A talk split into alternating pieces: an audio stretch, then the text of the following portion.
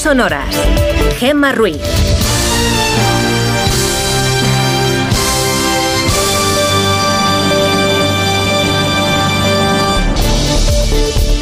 Son las 5 y 6 de la mañana, las 4 y 6 en Canarias. Buenos días.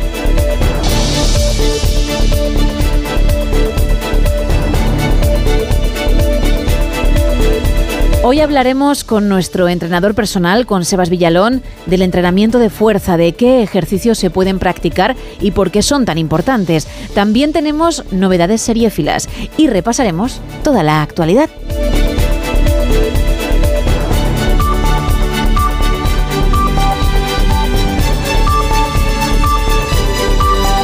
Arrancamos como siempre con la previsión del tiempo para hoy, así que Isa, cuéntame qué jornada nos espera. Pues va a ser un día de paraguas en Galicia. Si nos escuchas desde allí o vas a estar en tierras gallegas las próximas 24 horas, lo mejor es llevar un buen chubasquero o un paraguas a mano, porque se espera que sea una jornada de precipitaciones localmente fuertes en el oeste gallego. A esta hora, en la web de la EMET, hay activados avisos amarillos en las costas de A Coruña por fuertes rachas de viento que van a provocar olas de hasta 5 metros y también hay avisos por lluvias en el interior de Pontevedra y en las Rías Baixas. Hoy entra en la península un frente atlántico ahí, por Galicia. Y además de lluvias, lo que va a provocar es que sea un martes de cielos cubiertos en el tercio oeste peninsular. Y según vayan pasando las horas, las nubes llegarán también al centro de la península. Del sol van a poder disfrutar en el noreste, en toda la costa mediterránea y también en el sureste. Pero donde hará un día de sol espectacular, desde primera hora de la jornada además, será en el archipiélago canario. Difícilmente verán una nube en sus cielos, eso sí, los canarios van a notar cómo los termómetros bajan ligeramente, especialmente en el interior. Eh, también hablamos de máximas de 25 grados en Tenerife. En la península las máximas también caen en el extremo norte y en el sistema central y suben en el litoral sudeste. Máximas de 23 en Granada, de 20 en Badajoz, de 20 25 en Alicante, 15 en Valladolid, 13 en Burgos y 14 en Palencia. De cara a mañana, Gema, muy atentos a nuestros oyentes del litoral cantábrico porque se espera que sea un miércoles de fuertes lluvias que van a venir además acompañadas de tormentas y además siguen bajando las temperaturas, pero creo que mañana lo contamos más detenidamente. No te he preguntado, estuviste en Italia la semana pasada en unos días libres.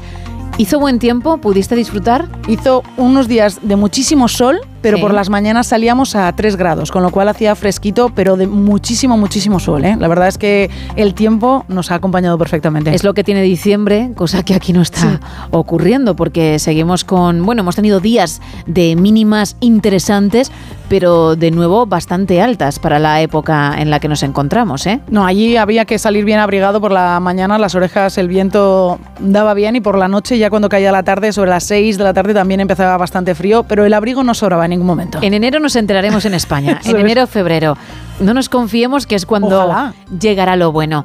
Después de esta conversación de ascensor. Muy bonita además. No me queda más que darte las gracias. Un placer, como siempre. Seguimos.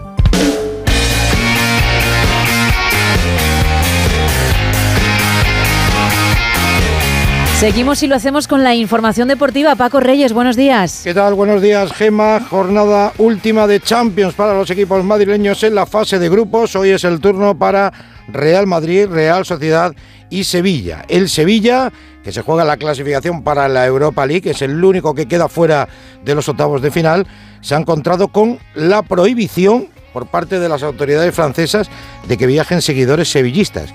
Así que el presidente del conjunto de Nervión se expresó de esta manera tan contundente. Nos parece una auténtica atrocidad que se prohíba a 300 aficionados, que además no son de riesgo, asistir a ver a su equipo. El gobierno francés decide esta, esta barbaridad, ¿no? Desde luego, desde el club estamos haciendo todo lo posible para que puedan estar en su partido. Estas cosas se avisan con tiempo, no la tarde antes. El Real Madrid juega en Berlín y se juega el pleno de 6 de 6, 6 victorias en 6 partidos y los más de 3 millones que darían el triunfo al conjunto blanco. La Real juega en Milán contra el Inter, el empate le vale al conjunto español para ser primeros y mañana turno para Barcelona y Atlético de Madrid ya clasificados. El Barça, salvo Hecatombe, será primero y el Atlético le vale el empate en casa ante la Lazio. Y en Liga ayer dos partidos, Granada 1, Atlético 1, partido que tuvo que ser suspendido el domingo en la primera mitad por el fallecimiento de un aficionado del Granada y Rayo 0, Celta de Vigo 0. La clasificación nos deja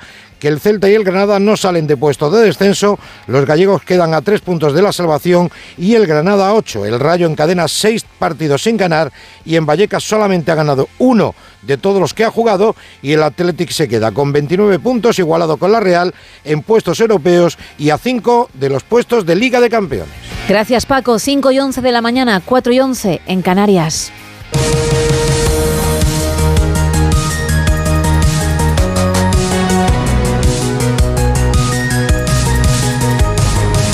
Moncloa ofrece a Feijó tres fechas para reunirse con Sánchez antes de que termine 2023. El ofrecimiento se ha realizado a través del gabinete del presidente del gobierno, que ha contactado con el equipo del líder del Partido Popular.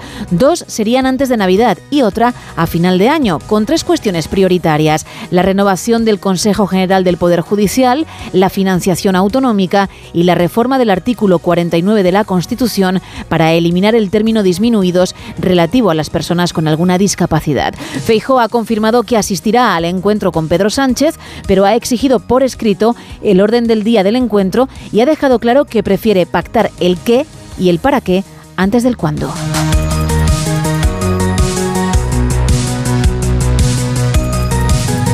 La vicepresidenta y ministra de Hacienda, María Jesús Montero, niega una negociación bilateral con Cataluña para la condonación de la deuda. En la rueda de prensa posterior a la reunión del Consejo de Política Fiscal y Financiera celebrada ayer, reiteró el compromiso del Gobierno para que la Administración Central asuma parte de la deuda de todas las comunidades de régimen común que esté suscrita con el Fondo de Liquidez Autonómico o con las entidades financieras. Margarita Zavala. La ministra nos ha confirmado que en el turno de ruegos y preguntas varios consejeros le han preguntado por si se está negociando con Cataluña y Montero ha reiterado en varias ocasiones que no. No sé lo ha dicho la consejera catalana, yo he vuelto a decir dentro de la reunión que no ha habido ninguna reunión bilateral de eh, modelo de financiación autonómica o que tenga que ver con la financiación autonómica en Cataluña. De hecho, Montero ha confirmado que no ha venido a la reunión la consejera de Hacienda catalana, pero sí su segundo que ha intervenido, aunque no ha podido votar. La ministra ha confirmado además que se ha aumentado la posibilidad de incrementar el gasto para el año que viene, tanto a los ayuntamientos como a las comunidades autónomas, a cuenta de reducir el objetivo de déficit del Estado del 3 al 2,7%. Sumar estudia denunciar a Podemos ante el pacto antitransfugismo al pasarse al grupo mixto y no dejar el escaño en el Congreso. José Manuel Gabriel. Sumar estudia medidas contra Podemos a la luz del texto del pacto antitransfugismo suscrito hace tres años por todos los partidos políticos. Ernest Urtasun recuerda que quien resulte elegido por una coalición y la abandone manteniendo el acta es transfuga y deja la pelota en el tejado de los morados. Si una persona es elegida en una coalición y abandona esa coalición, eso es un acto de transfugismo. Por lo tanto, eh, son las personas de Podemos que tienen que decidir o no si incurren en transfugismo. Y si incurren en transfugismo, nuestra opinión es clara, eso no puede ser premiado. Y desde Podemos recoge el guante Pablo Fernández. Ya están, dice, a otra cosa. Sí, sí, rechazamos rotundamente y de, y de lleno las, las afirmaciones de, de sumar a ese respecto y pasamos página. Sobre los dimisionarios del partido en Madrid les despiden con dos palabras, gracias y suerte. EH Bildu ha elegido a Pello Ochandiano como candidato a Leendakari, Onda Cero Bilbao, Irache de la Fuente. Renovación en una cara poco conocida. Pello Ochandiano es vizcaíno, actualmente no tiene cargo institucional y es el jefe de programas de EH Bildu, una persona de máxima confianza de Arnaldo Tegui. Proviene de Sortu y es una apuesta decisiva tomada por unanimidad por la mesa política. Es el momento de plantear una alternativa y creemos que estamos en condiciones de decir que la izquierda independentista o que esa alternativa va a venir de la mano de la izquierda independentista. Por eso lo que queremos hacer hoy es anunciar quién hemos decidido como propuesta de la mesa política que encabece nuestra candidatura al Parlamento de estos tres territorios y es Pello Chandiano Campo, nuestro director de programa. Es una inversión cualitativa Serán las bases quienes ratifiquen a partir del lunes su candidatura final al Endacari con la idea de conducir a la coalición Aberchale hacia una imagen más moderada, amable con los sectores económicos.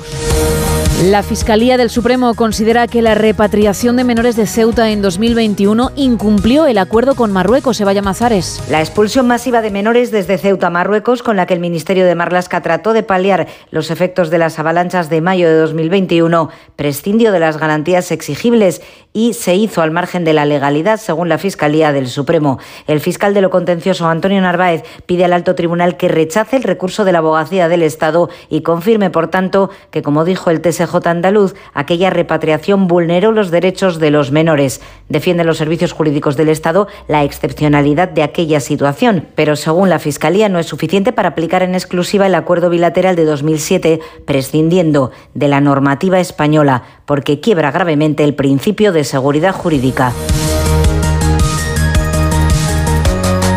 Los liberadores de nicotina han de incluirse en esta regulación. Tenemos un firme compromiso también de regular tanto los nuevos vapeadores como las nuevas adicciones de las nuevas generaciones. Son palabras de la ministra de Sanidad, de Mónica García. Su ministerio retomará el plan antitabaco con más espacio sin humo y regulará el uso de esos vapeadores. Lo contábamos ayer, la vicepresidenta primera y ministra de Economía, Nadia Calviño, ha logrado los apoyos necesarios para ser la nueva presidenta del Banco Europeo de Inversiones. Será la primera mujer que lo preside desde su fundación en 1958 y la primera española, algo que le llena de gran orgullo. Ayer estuvo en los micrófonos de más de uno con Carlos Alsina, donde confirmó el respeto y liderazgo que España se ha labrado en los últimos años, pero también habló de otros temas como la famosa ley de amnistía, que defiende como el camino correcto, aunque el cuerpo le pida que Puigdemont sea juzgado. Entonces a usted lo que le pediría al cuerpo o lo que le pide al cuerpo es que eh, Puigdemont fuera juzgado y pagara por lo que hizo. Eh, Carlos, yo es que creo que se entiende muy bien lo que digo y que no hace falta ponerle más. Eh, yo creo que hay un, hay una, eh, yo creo que soy muy clara siempre que hablo y no hace falta seguir elaborando, ¿no? O sea, que lo he entendido bien o no. Yo creo que hay un sentimiento compartido por parte de la inmensa mayoría de la población española, pero también mi cabeza me dice que este es el camino correcto. En clave internacional, la Unión Europea ve inaceptable el texto propuesto por la presidencia de la COP28 que apuesta por reducir los combustibles fósiles. El comisario europeo de Acción Climática ha anunciado que seguirán peleando hasta que se incluya en el borrador la eliminación gradual de los mismos.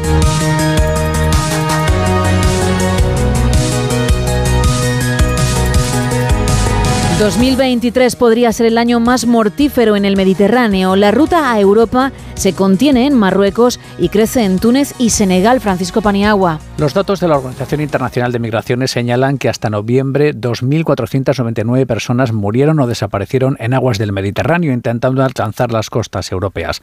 Más de 28.000 muertos desde 2014.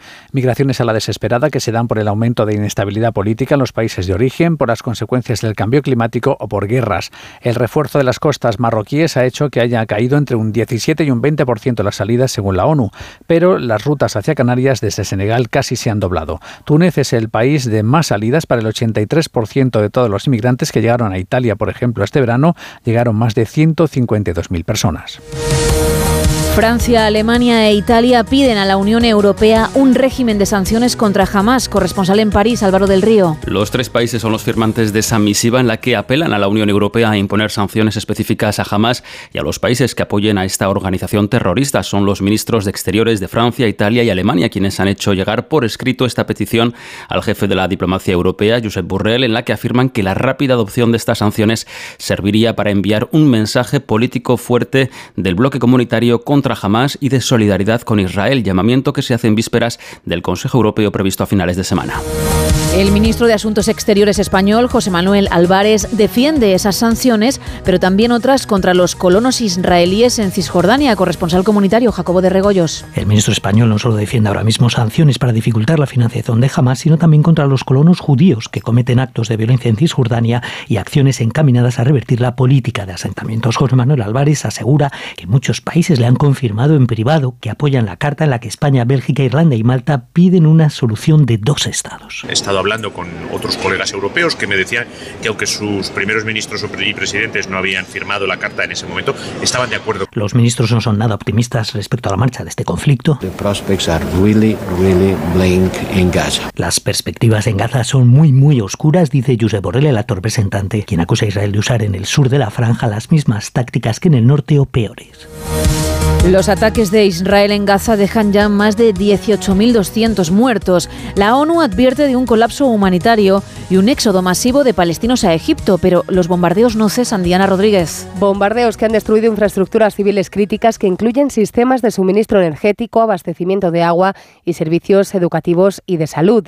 Desde la ONG Handicap International, dedicada a la defensa de víctimas de conflictos, lamentan la escalada de violencia en la franja desde el pasado 7 de octubre, con más de 12.000 artefactos lanzados y advierten de que el uso extendido de explosivos incrementará notablemente el ya alto porcentaje de personas discapacitadas por lesiones en Gaza. Antes del conflicto, recordemos, una de cada cinco familias gazatíes tenía al menos un miembro con algún tipo de discapacidad. Por eso, desde la ONG Handicap International llaman a las partes a abstenerse de usar armas explosivas en las zonas residenciales que luego hay que desminar e instan a un alto el fuego urgente y permanente ante la grave crisis humanitaria que viven los gazatíes desde hace dos meses.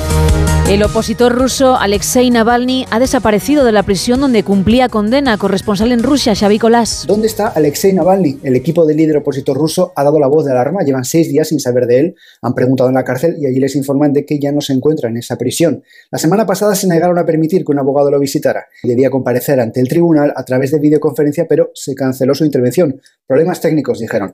Navalny está pendiente de un traslado a una cárcel de régimen especial, el nivel más severo del sistema penitenciario ruso, un traslado que se podía producir en cualquier momento desde que fue sentenciado en agosto a 19 años extra de prisión, además de los 11 y medio que ya cumple. El proceso de traslado de prisioneros por tren en Rusia puede llevar semanas y es común que los familiares no reciban información sobre su paradero y estado de salud durante el proceso. El domingo, el ultraliberal Javier Milei juró su cargo como presidente de Argentina. Ayer firmó su primer decreto, la reducción de ministerios. Corresponsal en Iberoamérica, Pablo Sánchez Olmos. Tras recibir ayer de manos del saliente Alberto Fernández la banda y el bastón de mando que le acreditan como nuevo presidente de Argentina, Javier Milei ha promulgado esta madrugada su primer decreto en el que se confirma la reducción del gabinete de los 18 ministerios que había hasta ahora a solo 9, que estarán liderados por varias personas sin experiencia política previa, así como de la órbita del expresidente Mauricio Macri, convertido en socio indispensable para gobernar en minoría legislativa. En su discurso en la toma de posesión, además de dibujar un escenario mucho más pesimista del que avalan las cifras oficiales, Milei también adelantó que habrá recortes equivalentes a un 5% del PIB que obligarán, entre otras cosas, a retirar los subsidios de los servicios básicos y el transporte público.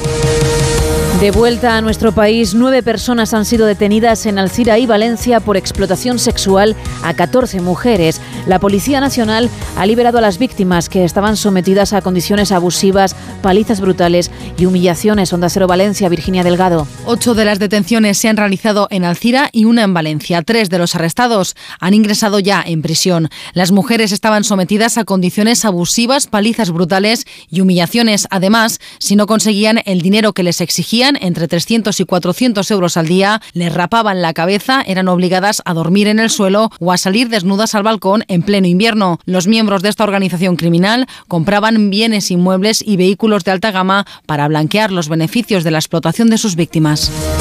Diez personas han sido detenidas por presuntamente concertar matrimonios de conveniencia en Osona, en Barcelona, Monsevals. La red estaba especializada en la inscripción fraudulenta en el registro de parejas estables de Cataluña.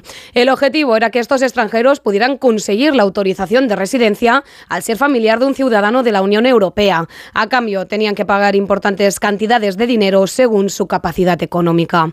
La investigación continúa abierta y hasta el momento hay 10 detenidos por presuntos delitos de falsedad documental y por favorecer la inmigración irregular. Las rupturas matrimoniales suben en España, aumentan los divorcios no consensuados en el último año. Francisco Paniagua. En España se producen 40 procesos de separación o divorcio por cada 100.000 habitantes. Canarias, Comunidad Valenciana, La Rioja y Murcia es donde más se divorcian y País Vasco, Castilla y León, Madrid y Navarra donde menos. Los datos de los juzgados demuestran que aumenta levemente los divorcios no consensuados y descienden los de mutuo acuerdo. En el tercer trimestre del año se registraron más de 19.600 demandas de los juzgados, un 0,5% 1% más que el mismo trimestre del año anterior, 11.000 divorcios de mutuo acuerdo, 7.500 no consensuados. Los órganos judiciales recibieron 5.724 demandas de guarda, custodia y alimentos de hijos no matrimoniales y son un aumento de un 4,3%. Y terminamos con una buena noticia cinematográfica. La Sociedad de la Nieve del director Juan Antonio Bayona ha sido nominada al Globo de Oro a Mejor Película de Habla No Inglesa, corresponsal en Estados Unidos, Agustín Alcalá. La Sociedad de la Nieve reactiva en muchos espectadores el miedo a subir en un avión, pero también confirma la importancia de resistir hasta que no quedan fuerzas y demuestra lo bonita que es la vida. Y Juan Antonio Bayona, su director, podrá volver a ponerse de nuevo el smoking para acudir a una cita de altura, la 81 edición de los Globos de Oro que acaban de anunciarse y en la que su película sobre la accidente aéreo en las montañas de los Andes en el año 1972 es una de las cintas nominadas al premio a la mejor película en lengua no inglesa. La organización que entrega los Golden Globes, con más mujeres y minorías y menos periodistas de Hollywood, demasiado fáciles de comprar por los estudios, se ha quedado prendada por Barbie, que ha recibido nueve nominaciones, seguida de Oppenheimer con ocho. El mejor largometraje del año, Killers of the Flower Moon, se ha llevado siete. Sucesión es la reina de la televisión con nueve selecciones que se entregarán el próximo 7 de enero. 5 y 26 de la mañana, 4 y 26 en Canarias. Miguel Ondarreta, muy buenos días. Hola Gema, ¿qué tal? Buenos días. Muy bien, con una mañana muy interesante en cuanto a la actualidad se refiere. Tenemos, tenemos muchas citas interesantes esta mañana, algún invitado eh, también ¿Sí? interesante que va a pasar por los estudios de, de Onda Cero. Ahora lo, adelantamos, desde luego el plato fuerte viene por la parte del debate que va a tener lugar a partir de las 3 en el Congreso. Llevamos tanto tiempo hablando de la ley de amnistía que esta tarde va a llegar por primera vez al Pleno del Congreso. En principio no va, no va a haber sorpresas porque el Partido Socialista tiene mayoría de sobra para sacar adelante la ley en este primer trámite parlamentario, que es la toma en consideración y también la tramitación de urgencia de esta norma. Lo que sí vamos a ver, bueno, pues eh, eh, creemos va a ser un debate bastante acalorado en la tribuna de oradores. No va a estar el presidente del gobierno porque tiene agenda en Estrasburgo. Eh, el que va a defender la norma tampoco va a ser Félix Bolaños, que fue quien la explicó en su momento, cuando conocimos ya los detalles de esa proposición de ley, sino que va a ser el portavoz socialista Pachi López. Desde la oposición, ayer confirmaba Alberto Núñez Fijó que él será quien suba a esa tribuna de oradores. Bueno, pues para hablar del que dice que va a ser eh, la ley que mayores desafíos va a plantear a estos 45 años de democracia desde la aprobación de la Constitución. Así que desde luego va a haber un debate muy acalorado esta tarde en el Pleno del Congreso de los Diputados. Como lo ha habido en las últimas horas, ha habido varias citas. Ayer hablábamos de esa primera conferencia y Consejo de Política Fiscal y Financiera. Se tiene que hablar de la senda de déficit, de la deuda. Son esos primeros pasos para ir pensando ya en los presupuestos del año que viene. Esa senda y ese plan de estabilidad se va a aprobar hoy en el Consejo de Ministros, pero ayer de lo que más se habló fue de esa negociación sobre eh, la financiación autonómica. Ya sabes que ayer causó baja la consejera de la Generalitat de Cataluña. Esto molestó mucho no solo a las comunidades del PP, también a la comunidad de Castilla-La Mancha, donde gobierna el Partido Socialista, porque temen que pueda haber digamos, una financiación y una negociación bilateral. La ministra de Hacienda dijo que hasta la fecha no había habido ningún acuerdo bilateral ni negociación, pero la consejera catalana dijo que eso está en la base del pacto y que de ello hablarán en los próximos meses. Así que ruido de fondo también a cuenta de la financiación autonómica. Hoy vamos a estar muy pendientes también de una cita eh, interesante que nos implica a todos porque la cumbre del clima de Dubái agota su tiempo. Ya sabes también que estas cumbres duran mucho tiempo, que al principio se presentan muchos informes, eh, casi todos demoledores de hacia dónde vamos, pero llega el momento final, el de las conclusiones, el de los compromisos. Y ahora mismo digamos que hay una sensación de frustración porque el país que es anfitrión de esta cumbre, de esta COP28, Emiratos Árabes Unidos, digamos que ha presentado un borrador que rebaja mucho las expectativas de los países que quieren poner coto a los combustibles fósiles. Eh, estaba pensando y se trabajaba en una redacción de un texto que plantease directamente la eliminación de estos combustibles fósiles, pero lo que ha presentado el anfitrión ha sido un plan para ir reduciendo, tiene muchos condicionales y esto que quiere decir, pues que no implica obligaciones a los países, Mm. así que ahí sí que con ese tira y afloca va- vamos a estar muy pendientes porque en principio la cumbre acaba a las 11 de la mañana y lo que hemos visto son extensiones en las negociaciones o si no dejarlo para la siguiente. La siguiente se va a celebrar en Azerbaiyán, que es un país que creo que defiende también bastante esto de los combustibles fósiles. Así que muy pendientes de esa cita. Y te decía hoy que tenemos eh, interesantes entrevistas. A las 9 menos cuarto va a estar aquí en Onda Cero el presidente francés, ya expresidente francés, Nicolas Sarkozy, que al igual que nuestro presidente en ejercicio, Pedro Sánchez, pues también ha escrito un libro. En este caso se llama Los años de las luchas y habla de los cinco años que pasó en el Palacio del Elíseo. Así que será interesante esa conversación que mantenga con Carlos Alsina a partir de las 9 menos cuarto, en un día en el que tenemos, aparte del equipo en eh, Palencia, en el cuartel general de Cascajares. Recordarás que a principios de año esta empresa cárnica sufrió un tremendo incendio que les hizo empezar prácticamente de cero. Bueno, la empresa ha renacido, digamos, de, de, sus cenizas, así que hoy parte del equipo estará allí contando cómo han cambiado las cosas en este año largo para esta empresa. Estará allí en Palencia, así que mucha información por delante a partir de las 6 de la mañana. Gema. Más que interesante, más de uno, y ahí estaremos. Gracias, Miguel. Feliz martes. Buen día, chao. Mañana más, chao. Son las 5 y 31, 4 y 31 en Canarias. ¡Paren las rotativas! Vale, ya pueden arrancar.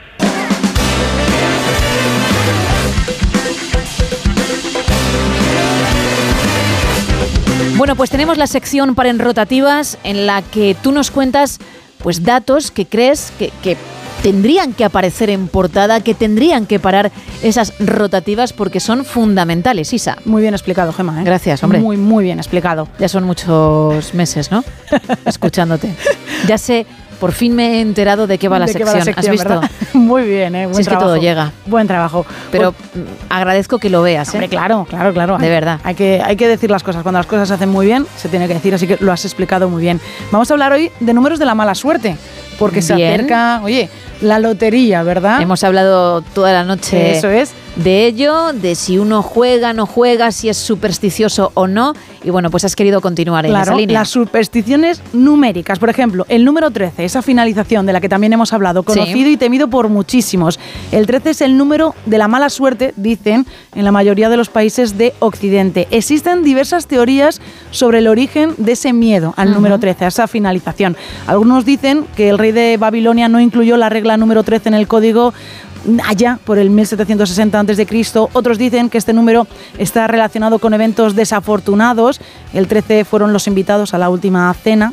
Pues evidentemente todo el mundo sabe más o menos cómo acaba. 13 era el único, era el número de peldaños de las escaleras por las que subían los condenados a la horca, o 13 era el número por el que estaban compuesto un clan de brujas. Así que también se habla mucho del viernes, del viernes 13. O del martes O del 13. martes 13 también. Viernes 13, que es una película que yo creo que es de miedo. El martes 13 también. Tú a Jason con la motosierra no, no, le vas a ver nunca. Ni en broma, no, ni en broma. Bueno, hemos dicho que, que luego está Taylor Swift, mil millonaria, que es. ha sido nombrada, por cierto, por la revista Time como mu- Mujer del Año de este 2023, que, que está triunfando en el mundo entero, que está ganando pasta, pero mm, más allá de lo que creo, incluso ella se había imaginado.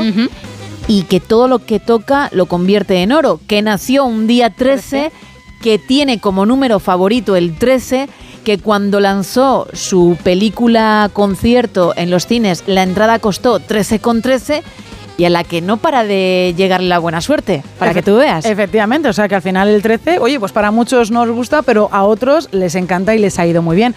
El 9, para los japoneses, asocian el número 9 al mal augurio. Mi favorito, vaya por Dios. Mira, se pronuncia Q y hay una palabra que significa dolor, una palabra eh, también en este idioma, agonía y sufrimientos, una palabra que se pronuncia bastante parecido al número 9 y entonces pues lo asocian a eso. Dicen, para ellos también, por ejemplo, el número 4 es el número de la mala suerte y vamos, para ellos las finalizaciones 49 y 94 es de verdad lo peor de lo peor. Es más, en el caso de Japón, algunos hospitales evitan la habitación 42, que es Shini, ya que vendría a sonar como prepararse para morir. ¿Ocurre lo mismo con el número 13 en los vuelos, que algunas compañías no tienen, la fila 13? Y en, en algunos hoteles tampoco existe la planta número 13. Ni efectivamente. la habitación a lo Ni la- mejor. ni la Fíjate, lo de la habitación no lo sé, pero Ah, de la planta número 13 sí que lo he escuchado en algunos sitios, que hay hoteles en los que no, no les gusta efectivamente ese número y lo evitan. Y evidentemente en el ascensor no aparece el número 13, pasas del número 12 al número 14.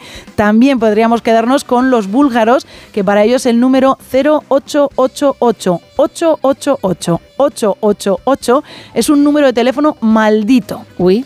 Actualmente está retirado de la circulación después de que sus tres últimos propietarios fallecieran de manera inesperada Por favor. con edades comprendidas entre los 31 y los 48 años. De esto nos tiene que hablar Juan Gómez, ¿eh? Fíjate, Que ¿eh? te has metido ahí en su sección que te gusta un misterio, pero, pero es que tiene enjundia. Pues lo voy a dejar ahí, no voy a contar exactamente cómo murieron estas tres personas, que cada uno de ellos fue recibiendo el número al anterior, es este número que he dicho, que para los búlgaros es el número de teléfono maldito. ¿eh? Es pero tienes el dato de cómo murieron. Tengo el dato de tres de ellos. Uno de ellos, por ejemplo, mm, era mafioso, pero mm, murió de una forma muy extraña, nada relacionada con su mala vida. Otra persona era una persona muy sana que recibió el teléfono y a los pocos, a los pocos días falleció de forma natural, pero era una persona que consideraban muy sana. Y la otra persona era una persona muy joven, que fue la tercera en recibir el teléfono, que también murió en extrañas circunstancias. Y todos tenían ese número de teléfono. Por si acaso se ha dado de baja y así no hay No que hay relacionar nada malo. Efectivamente. Nunca más. Bueno, pues con ello nos quedamos. Eso es. Gracias. 5 y 36, 4 y 36 en Canarias.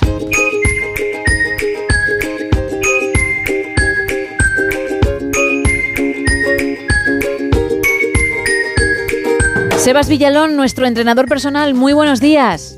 Buenos días, Gema. Muy buenos días a, todos. Como siempre, en especial a esa gente que comienza el día ahora y mucho más, y es eh, moviéndose o activándose o, o empezando con, con energía, que al final es lo que nos hace falta. Esos valientes, como dices tú. Bueno, hoy vamos a hablar precisamente de alguien que nos escucha, que agradecemos muchísimo que lo haga y que le ha recomendado a una persona con la que tú te has cruzado el entrenamiento de fuerza. Y va a ser en lo que nos vamos a centrar para que la gente se dé cuenta, aquellos que todavía no lo tienen claro, de la importancia que esto tiene. Pues sí, hoy, eh, como te he comentado un poquito fuera de la antena, para mí es lo más importante, como lo hago cada día, ¿no? Con la gente que entreno, es intentar transmitir la importancia de, moverse. En este caso, creo que tenemos que priorizar el, el entrenamiento de fuerza mm, desde el punto de vista de los entrenadores, pero a veces cada vez menos veo que, a veces nos quedamos solos en estas recomendaciones o en estos eh, consejos, si se me permite decir consejo. Y poco a poco eh, profesionales de, la salud, ¿no? como son lo- los médicos, están haciendo mucho bien eh, en este sentido, ya que eh, recuerdo que, que hace mucho tiempo eh, ante una lesión o patología, lo más común era recomendar el, el reposo ¿no? o, el, o el descanso. Sí que es cierto que es importantísimo ese descanso para una recuperación eh, con cierta lógica, pero eh, muchas veces o la gran mayoría es muy necesario moverse y desde hospitales, desde centros de salud, eh, desde clínicas ya recomiendan el movimiento. Eh, ellos son los profesionales y que es cierto que recomiendan, pues, de acorde con, con la lesión, un tiempo de entrenamiento. Y sobre todo ya todos hacen referencia al entrenamiento de fuerza. Así que darle las gracias a, toda esa gente que, que está ahí cuidando de nosotros y que ahora pues eh, intentamos trabajar de la mano para que todo el mundo tenga, tenga salud o dentro de lo que cabe intentar reducir eh, problemas que vienen eh, acorde con, con patologías, pues bueno, que son bastante, bastante difíciles. Pues vamos entonces con ese entrenamiento de fuerza. Hemos hablado muchas veces de ello, pero todavía hay gente que de hecho pregunta qué es lo que tiene que hacer, porque luego recordaremos tus canales para que puedan consultarte lo que deseen. Y una de las dudas que más se plantean es precisamente esa. ¿Cómo tengo que entrenar la fuerza? ¿Cómo me tengo que preparar para mm, poder coger una cosa y al agacharme que no me dé un tirón o no me cueste la vida o mm, pueda salir a caminar Pues y luego no regrese a casa lleno de dolores, por ejemplo? Así es. Eh, en este caso, si me dejas, voy a personalizar un poquito en el caso de, de esta mujer. Eh, es. De unos 70 años con un estadio avanzado de, de osteoporosis, tratándolo con neurocirujano de- del hospital eh, Marqués de Valdecilla, aquí en Santander. Pues bueno, una vez eh, que ya el tratamiento vemos que, que es muy complicado, las recomendaciones de, del neurocirujano, como digo, es eh, entrenar fuerza y pues bueno, por cierto desconocimiento no lógico de esta persona eh, le preguntó qué que, es eso de entrenamiento de fuerza y lo que recomendó, le recomendó el, el médico, pues eh, acudir donde una persona eh, que, que, que, sea capaz de vigilarle personalmente y de manera muy controlada eh, cualquier movimiento para eh, fortalecer su, su, sistema, su sistema musculoesquelético, ¿no? Al final, la osteoporosis lo que hace es eh, te degrada, podríamos decirlo para que nos entendamos, el sistema óseo y tenemos que intentar fortalecer o dotar al cuerpo de, unos mecanismos para, como digo siempre, vamos a hablar en términos coloquiales, para que ese hueso se encuentre protegido de una armadura que en este caso es la musculatura. Eh, como decimos muchas veces, a partir de, de, 30 años más o menos, de la treintena, eh, el índice de masa muscular empieza a bajar. Estés eh, sano, seas una persona sana o, no. Por lo tanto, tenemos que darle herramientas a, a esos músculos para que mantengan esa fuerza. Y cuanto antes lo hagamos mejor, porque llegados ciertas edades esa armadura que nos protege, que protege a los huesos, pues, pues eh, tiene la suficiente fuerza para, para mantenerlos y cuidarlos. Cosa que, que en este caso es lo que vamos a pretender con esta, con esta mujer, hacer ejercicios acordes con su, con lo primero, con su edad, ¿no? Lo primero con su patología y sobre todo con experiencia previa y, y, habilidades y destrezas. Entonces, a partir de ahí, sabemos, lo sabemos que pues, que no podemos hacer milagros, pero eh, se trata de, movernos un poquito e intentar perder lo más lentamente posible. Y también eh, quiero destacar la importancia no solo del entrenamiento físico como tal, sino de el aspecto emocional, ¿no? Lo que puede suponer para una persona que o bien que no sale mucho de casa ya jubilada, ¿no?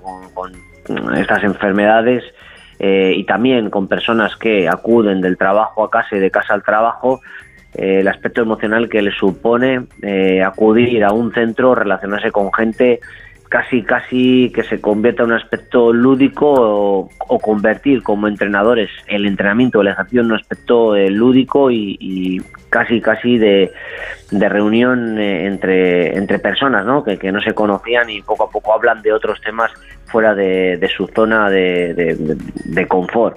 Y creo que es muy importante para no aliviar, porque es muy difícil aliviar problemas, o no solo físicos, ¿no? sino preocupaciones que todos tenemos, pero al menos en esa hora, hora y media, eh, conseguir despejar la mente. Una válvula de escape, ¿no?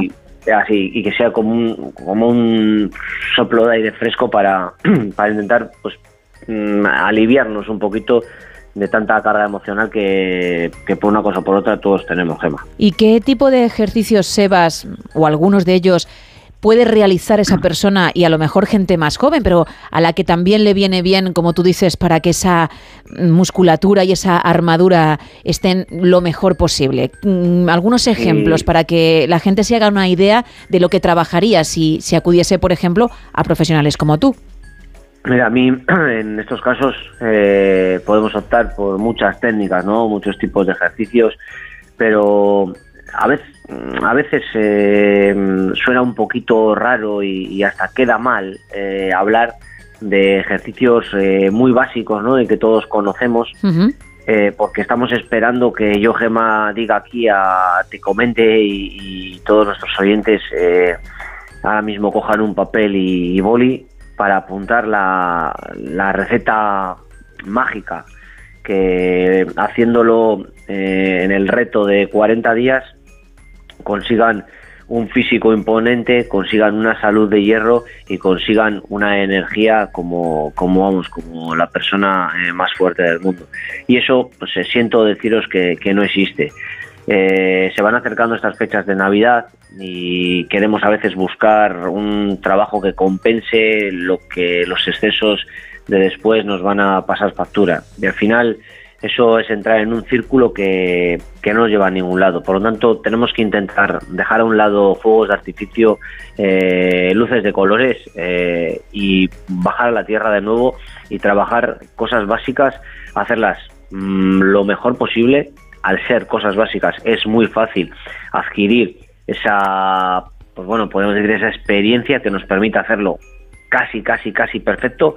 Y para mí lo más importante es repetirlo a lo largo del tiempo. Y como me pides ejemplos, pues eh, me gustaría eh, resaltar el, eh, ejercicios isométricos, por ejemplo, que es un, no hemos hablado mucho de ello, son ejercicios en los que la longitud del músculo permanece la misma, ni se, ni se acorta ni se alarga. Entonces, podríamos hacer, como siempre digo, vamos a intentar hacer un ejercicio de imaginación en el cual nos imaginamos una silla, lógicamente no la tenemos, y nos vamos a apoyar en la pared bajando con las rodillas a 90 grados y estando en una especie de sentadilla, pero con la espalda apoyada completamente en la pared. Entonces ahí lo que estaríamos trabajando sobre todo es la musculatura de las piernas.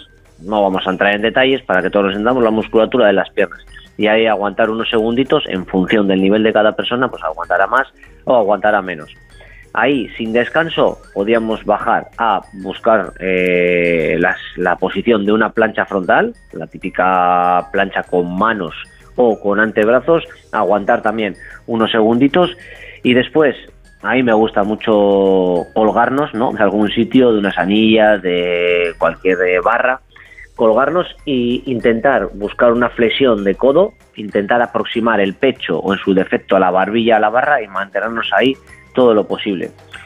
Después de todo esto, estos son patrones de movimiento, patrones de sentadilla, patrones de dominada, eh, intentar eh, repetirlos dándole eh, toda la variedad posible para que esa persona no se aburra y consiga una adherencia que nos permita realizar ejercicios, pues como digo yo, 45 minutos dos veces por semana, pero durante toda la vida, no durante no cinco días a la semana, dos horas buscando la operación que viene ahora, que se, que se suele llamar la operación polvorón, después será la operación Semana Santa, ah, bueno, también. después la semana la operación bikini, después la operación boda cuñado, después la operación, eh, lo digo en todo un poco en tono de broma, pero eh, es un poquito, pues bueno, alarmante si queremos llamarlo eh, cómo nos envuelve un poquito la sociedad hacia estos ciertos tipos de movimiento que, que son todo lo contrario eh, a la salud, que es, lo que, es lo que queremos. Que no sea para entrar en un vestido o en un traje, sino que sea para tener salud, que es lo fundamental. Y que mm, si nos está escuchando mucha gente joven, sepa que cuanto antes empiece mejor y para aquellos que van un poquito tarde, todavía se puede al menos mantener lo que existe, con lo cual hay que ponerse ya.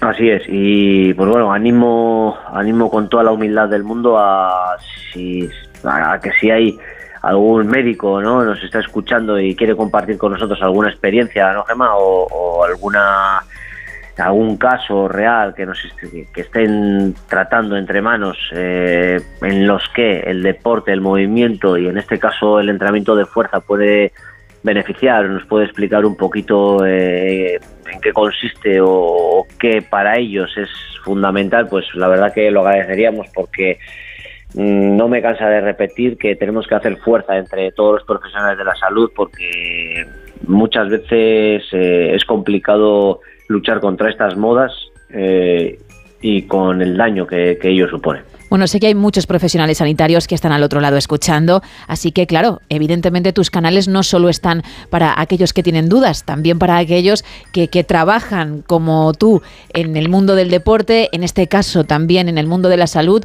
y, y nos pueden contar esas experiencias. Bueno, pues vamos a recordar esos canales, venga, esas vías de comunicación, Sebas, para todos aquellos que lo deseen. Así es, así que dejo por aquí mi teléfono que es el 623-473-164, lo repito de nuevo, 623-473-164. También un correo electrónico info arroba entrenaconsebas.com y en el Instagram en arroba entrenaconsebas. Eh, pues nada, a vuestra disposición, intentando, deseando aprender y como digo siempre que no tenemos verdades absolutas, pero muchas veces el sentido común eh, acerca eh, a las personas y en este caso, pues eh, con tu permiso, Gema, les voy a mandar un, fuerte saludo a, la sección de neurocirugía de, del Hospital de Marqués de Valdecilla y muchas gracias por la labor que hacen y que se agradece que los médicos o los profesionales de la salud cada vez manden más eh, movimiento y entrenamiento antes que, que el reposo total, ¿verdad? Pues me sumo a ese saludo y mil gracias, por cierto, por estar al otro lado, por escuchar. Pues Sebas Villalón, muchísimas gracias. Hablamos dentro de una semana, ¿vale? Muchas gracias y mucho movimiento a todo el mundo. Buen día. Buen día, chao.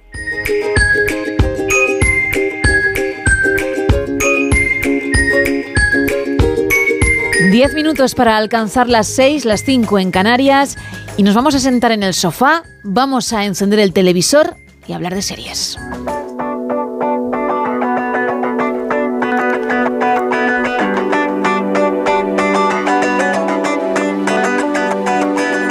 Porque hay novedades, Isa. Sí, porque la actualidad nos lleva directos a las nominaciones a los Globos de Oro. Hemos hablado hace ya unas horas de las del cine, de la gran pantalla, y ahora nos toca la pequeña pantalla, donde parte como favorita una que yo sé, Gema, que a ti te encanta, porque, bueno, el drama de HBO Succession ha sido bueno, la que más nominaciones ha recibido. Merecidísimo. Seguro, ¿verdad? Sí. nueve nominaciones. La serie creada por Jesse Armstrong ha recibido todos, han dicho nueve veces su nombre y se ha convertido además en la serie más nominada en la historia de los Globos de Oro. La producción de HBO ha conseguido con su cuarta y última temporada hacerse un hueco en todas las categorías en las que podía ser elegida, incluida la de mejor serie dramática. Mm, sé que no eres la única apasionada de esta serie, hay muchísima gente que le apasiona, que ha sufrido muchísimo con la última temporada y creo que los Globos de Oro esperemos vayan a hacer honor a esa última temporada y se lleven muchos premios. Justicia. Sí, y unos premios que ya se han llevado en los últimos años. En la categoría de mejor actor dramático, Succession tiene a tres de sus actores. Tiene a Brian Cox, tiene a Jeremy Strong y ya tiene a Kieran Cal- eh, Culkin, que es el que también... El hermano de Macaulay Culkin que hace un papelón, ¿eh? Sí. Desde la primera hasta la última temporada. Me ha sorprendido gratamente. Pues este ahí, está- chico. ahí están los tres nominados. Evidentemente uno ganará, a lo mejor no gana uno de ellos, sino que gana otro de los compañeros que estén nominados, pero bueno, muchas opciones tiene que gane cualquiera de los tres actores de Succession. Pero es que pasa lo mismo si miramos la Me da a categoría... mí que va a ser, fíjate, me voy a mojar Jeremy Strong. Yo también creo que va a ser Jeremy Strong. Por cierto pasado y por cómo se ha ido hablando. Yo la, la temporada y, y no la he cómo se ha visto. trabajado el personaje que sus compañeros de reparto es. decían que no salía de él. Sí, yo es que he leído esas entrevistas, yo la, la serie no la he terminado de ver, es una serie que a mí voy muy despacio con ella, pero sí he leído que Jeremy Strong ha hecho un muy buen papel en la última temporada y todo indica que puede ser el elegido. Vale, con lo cual me he mojado, pero, pero he o- opinado No. lo que opina todo el mundo, ¿no? No, oye, o Brian Cox a lo mejor también se lo lleva, también por todo el Ah. papel que ha hecho durante toda la serie. Ha puesto más por Jeremy. bueno, más noticias. También te decía que en la categoría de mejor actor de reparto nos encontramos a otros tres nombres de la serie. Tenemos a Matthew McFadden, Alexander Skarsgård y Alan Rack, que también están en la serie. Los tres nominados por su papel, evidentemente, en Succession. Por último, Sarah Snook también ha sido nominada a mejor actriz de serie dramática y J. Smith Cameron a mejor actriz de reparto. Tan solo uno, Nicholas Brown, o Brown, se ha quedado sin su reconocimiento, aunque seguro que va a aplaudir como muchos a sus compañeros desde la butaca si alguno de ellos recibe la, bueno, el Globo de Oro. Bueno, sí, sí, sí, aplaudirá porque es buena gente, es buen compi.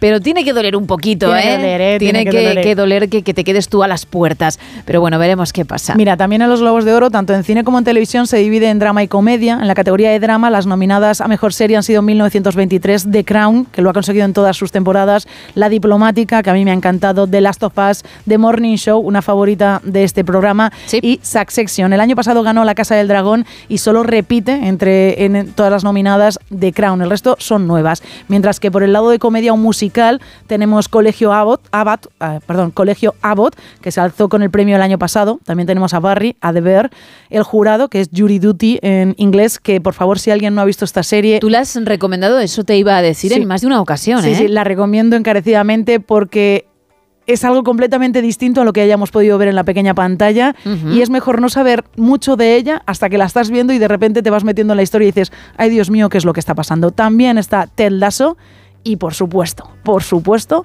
está ella, solo asesinatos en el edificio. Es la noche del estreno y una gran estrella se derrumba en el escenario.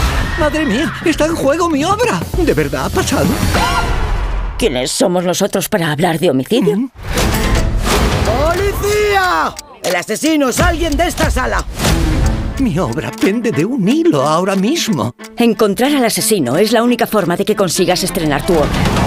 ¿Queréis hacer Serion, son buenísimos los tres, buenísimos. ¿Son buenísimos los tres? Pues los tres han llevado nominación a los Globos de Oro. Fíjate, Selena Gómez, que Sí. cuando se estrenó la serie muchos no confiaban porque era estrella Disney, más centrada en la música que en el cine, y ¡pum! Ha sorprendido con sus dotes interpretativas y además lo bien que, que se compenetra Eso con es. sus compañeros. ¿eh? Pues ella eh, ha recibido la nominación como mejor actriz y luego tenemos a Steve Martin y a Martin Short que ambos estarán con, bueno, también nominados como compañeros de reparto, como actores de reparto. Y una cuarta actriz de esta producción también ha escuchado su nombre en las nominaciones porque ella, Meryl Streep, Hombre, está no. nominada a mejor actriz de reparto. Y si bien contaba antes que en mm, cine se ha eh, incluido la categoría de película taquillera, Aquí en televisión hay una categoría nueva que es Mejor Especial de Comedia y entre los seis nominados, ojo, los pesos pesados. Está Ricky Gervais, Trevor Noah, Chris Rock, Amy Schumer, Sarah Silverman y Wanda Skies, todos ellos